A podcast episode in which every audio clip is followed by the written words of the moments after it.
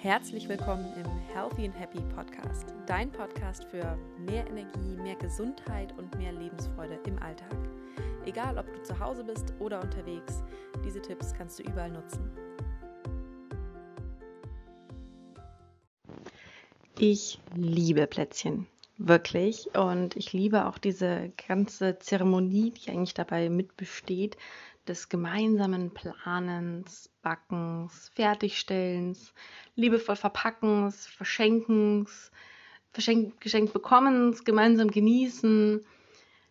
Alles, was so dazu gehört, ist für mich so ein bisschen auch der Inbegriff von Weihnachten. Ich liebe es wirklich. Und für mich steht das auch überhaupt nicht im Konflikt zu einer gesunden Ernährung. Denn erstens kommt es immer auf die Menge an, die man von Dingen isst. Und zweitens gibt es auch gesunde Alternativen. Erstens mal zur Menge. Ähm, wenn ich Plätzchen esse, dann nehme ich mir dafür Zeit und ich genieße sie in vollen Zügen. Also ich setze mich vielleicht irgendwo hin, ich nehme mir ganz bewusst ein Plätzchen, ich schaue es mir an, ich rieche vielleicht mal dran und dann esse ich es ganz genüsslich. Und das mache ich dann nicht mit 20 Plätzchen, sondern nur mit wenigen, weil ich dann auch wieder genug habe und befriedigt bin weil ich sie wirklich ganz genüsslich esse und nicht nebenbei, nicht vor dem Fernseher oder sowas, sondern ganz bewusst und gezielt. Und dann sind auch mal ein paar Plätzchen kein Problem. Und die zweite Sache ist, dass es auch sehr spannende, gesunde Plätzchenrezepte gibt. Und da teile ich mit dir mal meine zwei Lieblingsvarianten. Die Variante 1 ist, sind die Zimtsterne. Und hierfür wird eigentlich einfach gehackte und gemahlene Mandeln und Walnüsse genommen. Dann trennst du Eier und nimmst das Eiklar, schlägst es und dann kommt der Zuckerersatz. Ich nehme hier gern Pudererythrit. Das lässt sich dann wunderbar mit dem Eischnee schlagen. Dann kommt die Nussmischung mit rein und voilà. Zimt natürlich noch nicht zu vergessen. Daher kommt ja auch der Name. Dann kannst du das Ganze zum Teig formen und ähm, tust es dann auf dem Backblech, schneidest die Zimtsterne aus, tust sie in den Backofen, dann ganz normal backen um die 20 Minuten und fertig. Voilà, dann kannst du sie natürlich noch mit Zuckerguss verzieren, wo du auch wieder Pudererythrit nehmen kannst. Der Hack hier ist natürlich, wie du wahrscheinlich schon gemerkt hast, das Pudererythrit. Ähm, kann man ganz normal online überall bestellen. Und da musst du dann auch ein bisschen gucken, Deswegen mache ich hier auch keine genauen Mengenangaben, weil ich sage mal so, man muss selbst etwas ausprobieren, wie viel davon man mag und wann es einem zu süß ist oder nicht süß genug. Das ist ziemlich individuell. Das heißt, das kannst du einfach mal selbst ausprobieren, wie das so für dich genau passt. Variante 2, etwas, was ich zugegebenermaßen auch manchmal unter des Jahres mache, weil ich sie einfach so mag, sind Kokosmakronen.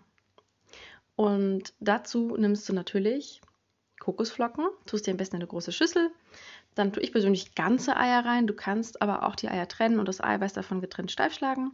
Dann wird das etwas fluffiger. Eine Prise Backpulver kommt natürlich mit rein. Wieder Pudererythrit, damit das Ganze süß ist. Du kannst aber theoretisch auch ein paar Süßstofftabletten nehmen, die du normalerweise für den Kaffee kennst, die mit einem Löffel zerdrücken und mit reintun. Und ich persönlich tue auch sehr gern einfach nochmal eine Portion Proteinpulver mit rein. Oder zwei, kommt jetzt ein bisschen auf die Menge an, die du da gerade machst. Ähm, weil das nochmal den Proteingehalt erhöht und auch etwas bindet und das Ganze etwas cremiger macht. Und dann natürlich noch Quark nach Menge und Lust und Laune. Und dann kannst du natürlich auch noch ja, das Ganze so variieren, wie du das haben willst. Und dann schön mischen, kleine Häufchen formen und ab in den Backofen wieder bewusst, äh, nämlich jetzt keine genauen Mengeneinheiten, weil ich auch zugeben muss, wenn ich die Dinge mache, habe ich kein festes Rezept. Ich mache das immer so nach Gefühl und bis diese Masse auch knetbar oder formbar zu einem Bällchen ist. Natürlich ist es so, je mehr Eier du nimmst und je mehr Quark, desto fester, saftiger wird das Ganze. Wenn du jetzt zum Beispiel nur Eiweiß nehmen würdest, also nicht Eiweißpulver, sondern das Eiweiß vom Ei, das getrennt steif schlagst und unterhebst, dann wird das Ganze etwas fluffiger, lockerer, aber nicht so saftig. Kommt ein bisschen auf deine eigenen Präferenzen an. Am besten du tastest dich da mal ran. Du musst ja nicht gleich eine Riesenmenge machen.